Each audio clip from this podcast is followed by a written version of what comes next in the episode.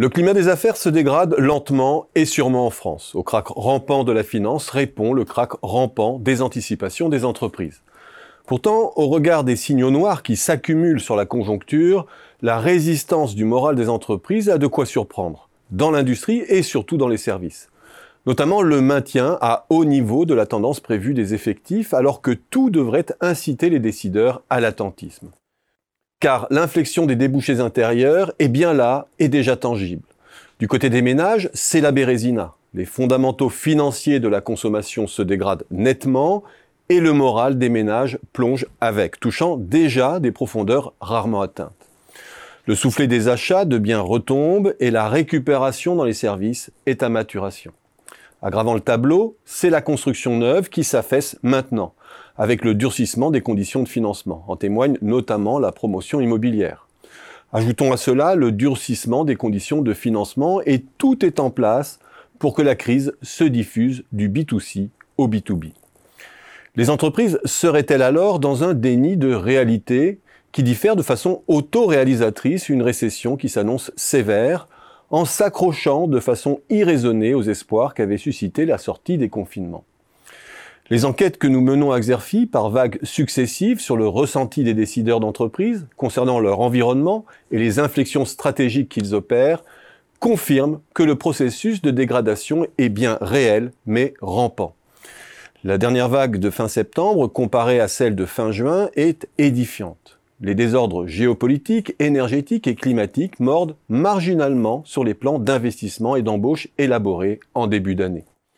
Les entreprises n'étaient que 6% en juin à déclarer différer ou renoncer à des augmentations d'effectifs programmées en début d'année. Cette proportion monte à 9% fin septembre. Côté investissement, la part des entreprises qui reportent ou annulent des projets passe de 14 à 25%. Près des trois quarts maintenant néanmoins le cap. Début d'inflexion donc, mais grande persévérance aussi des entreprises alors que l'espoir que les dérèglements soient temporaires s'est envolé. Intéressons-nous alors aux facteurs qui expliquent cette résistance. On peut les résumer très simplement. Les entreprises ont réussi très majoritairement à sauver les meubles financièrement jusqu'ici. Près de 70% des entreprises prévoient de passer le cap de 2022 en améliorant ou en stabilisant leurs résultats d'exploitation par rapport à 2021. Les craintes sur le remboursement du PGE demeurent très minoritaires et ne s'aggravent pas depuis juin. Et pour cause, par rapport à une situation d'inflation zéro, où il n'existait aucune marge de manœuvre en termes d'ajustement des prix de vente ou des salaires, face à un choc négatif, l'accélération des prix dégage paradoxalement des marges de flexibilité. 1. Les entreprises sont plus nombreuses encore qu'en juin à répercuter au moins partiellement la hausse de leurs coûts sur leurs prix de vente. Et deux, elle mise en 2022 sur une nette sous-indexation des salaires sur l'inflation, même en intégrant les primes dites Macron.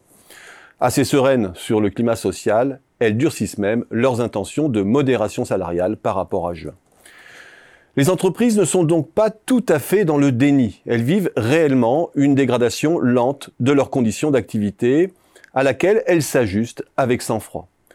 Elles sont d'ailleurs de plus en plus clairvoyantes sur le fait que 2023 sera pour elles une année de récession. Mais que près de trois quarts des entreprises perçoivent encore 2023 comme une année de stabilité ou d'expansion surprend. La désillusion risque d'être violente, à moins de considérer que de plus en plus d'entreprises se sentent étanches à la conjoncture.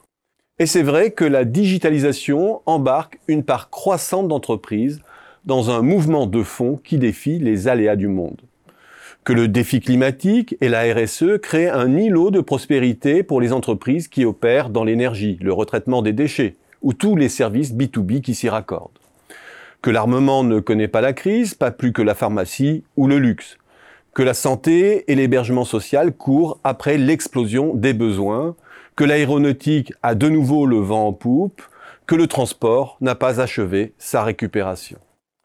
Et c'est tout le paradoxe de cette époque. Beaucoup de choses vont mal, mais créent aussi de nouvelles opportunités d'affaires et de repositionnement pour les entreprises.